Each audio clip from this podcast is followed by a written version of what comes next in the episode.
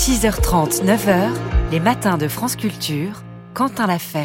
7h15 tout juste, la question du jour. Bonjour Marguerite Caton. Bonjour Quentin, bonjour à tous.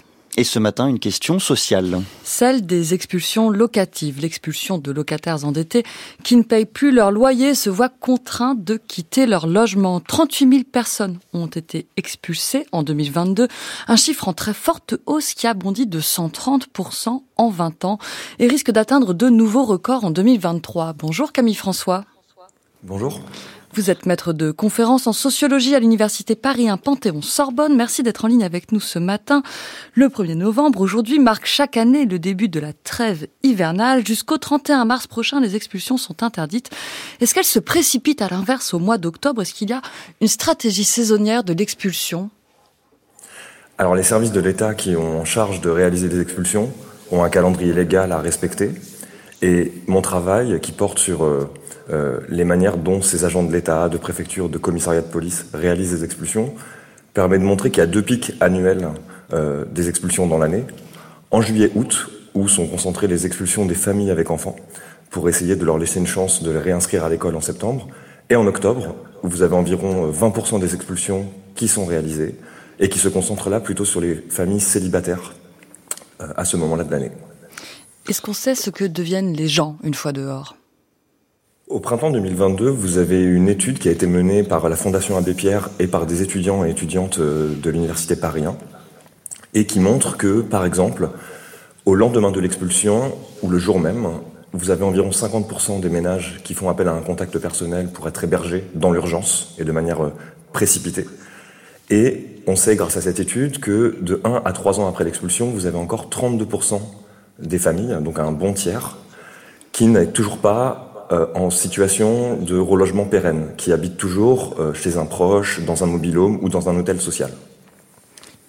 Et si l'on remonte le fil qui mène à l'expulsion, Camille François, on imagine évidemment des ménages en situation de très grande pauvreté. Est-ce que, dans votre étude, vous avez noté si le loyer est un poste prioritaire de dépenses pour ces ménages? Est-ce que c'est ce qu'on essaye d'assurer coûte que coûte? Les familles qui euh, arrêtent de payer leur loyer ne le font pas de gaieté de cœur. Euh, elles sont souvent contraintes à ce que j'ai appelé des arbitrages d'infortune.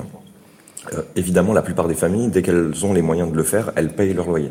Simplement, lorsque vous êtes à court d'argent et que vous devez trouver une solution pour joindre les deux bouts, ce que montre mon travail, c'est que arrêter de payer son loyer peut avoir des bonnes raisons, même si cela paraît absurde ou contre-intuitif pour le sens commun. Notamment, lorsque vous êtes à court d'argent, arrêtez de payer son loyer plutôt que euh, de renoncer à d'autres postes de dépenses, comme pour les consommations liées aux enfants, ou de contracter d'autres crédits, par exemple un crédit à la consommation ou des agios bancaires. Arrêter de payer son loyer, ça peut avoir deux avantages. D'une part, c'est une dette qui est gratuite. Elle n'implique pas de pénalité financière à court terme. Vous n'avez pas euh, de taux d'intérêt, vous n'avez pas d'agio, comme dans le cas du découvert. Et surtout, c'est une dette qui est gratuite aussi sur le plan moral, pas simplement financier vous pouvez vous endetter silencieusement, de manière indirecte, sans perdre la face. Vous voyez par exemple quand vous avez un problème d'argent et que vous allez auprès d'une banque, vous devez vous soumettre au droit de regard d'un banquier qui va s'inviter dans votre vie. Si vous révélez euh, à un proche pour lui emprunter de l'argent que vous avez des difficultés, vous allez peut-être ressentir de la honte. Arrêter de payer son loyer à court terme, c'est gratuit sur le plan moral au sens où ça peut se faire sans emprunt à distance. Mais évidemment, ce sont des stratégies d'infortune et la plupart des familles, euh, dès lors qu'elles ont les moyens, privilégient ce poste de dépense. On comprend qu'il est rationnel dans une certaine mesure pour certains ménages de suspendre le paiement de leur loyer. Est-ce que les gens résistent à leur expulsion? Est-ce qu'ils tentent de s'opposer, Camille François?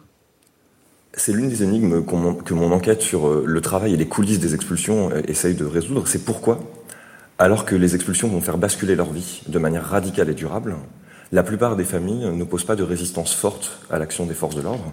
Et tout mon travail essaye de résoudre cette énigme, de montrer par exemple comment le rôle de la temporalité, le fait qu'une procédure d'expulsion prend du temps, n'est pas simplement le symptôme d'un manque de moyens de l'État ou d'un dysfonctionnement des services euh, publics ou même d'un manque de considération pour le sort des propriétaires, c'est que cette temporalité longue de l'expulsion, c'est un temps où va se fabriquer peu à peu, par mille et une injonctions, parfois autoritaires, parfois plus silencieuses et bienveillantes, le consentement, l'obéissance des familles à ne pas résister, à quitter pacifiquement les lieux, voire, résultat que met en lumière mon livre, à le faire avant même que la police arrive. Vous voyez, tout à l'heure, vous avez donné le chiffre des familles expulsées suite à une intervention de la police, mais il faut aussi prendre en compte tout ce qu'on peut appeler le halo de l'expulsion. Toutes ces familles qui vont quitter les lieux juste avant l'arrivée de la police, mais qui ne sont pas recensées par les statistiques publiques. Et c'est ce que j'ai appelé ces familles délogées sans être expulsées. Et elles sont environ 25% des familles dont euh, le dossier est sur euh, le bureau de la préfecture chaque année. Et on comprend que pour les pouvoirs publics, c'est ce consentement finalement à l'expulsion est très important et rien n'est plus craint par les policiers que finalement le trouble à l'ordre public et peut-être même euh, l'attroupement, le rameutage de, de gens ou de la mobilisation d'associations pour éviter l'expulsion de famille. Et vous expliquez dans votre ouvrage, Camille François, degré de force, comment l'État expulse les pauvres, c'est paru à découverte, qu'il y a des petites techniques comme ça de, de la force publique qui arrive très tôt le matin, euh, quand les jeunes dorment, vous dites.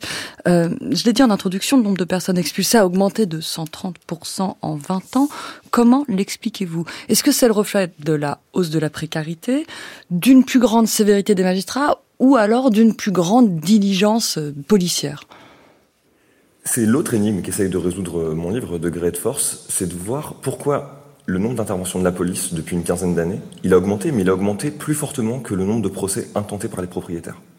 C'est-à-dire que s'il y a plus d'expulsions en France, c'est pas simplement parce que les propriétaires iraient davantage en justice ou parce que les familles s'endetteraient davantage, c'est aussi parce que l'État, pour des raisons qui lui appartiennent et que mon enquête permet d'éclairer, s'est mis à expulser plus fréquemment et plus rapidement que par le passé.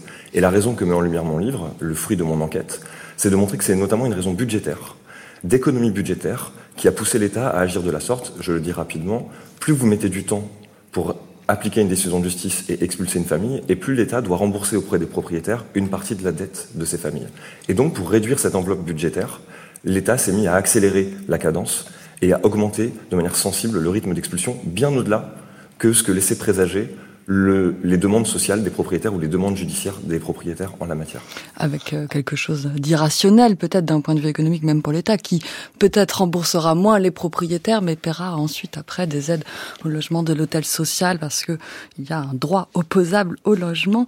Merci beaucoup Camille Françoise euh, Camille François pardon de de ces explications. Vous êtes maître de conférence en sociologie à l'université Paris 1 Panthéon Sorbonne. Je redonne le titre de votre ouvrage aux auditeurs Degré et de force. Comment l'État expulse les pauvres, c'est paru à la découverte en 2023. Merci beaucoup Marguerite et merci à votre invité pour cette question du jour.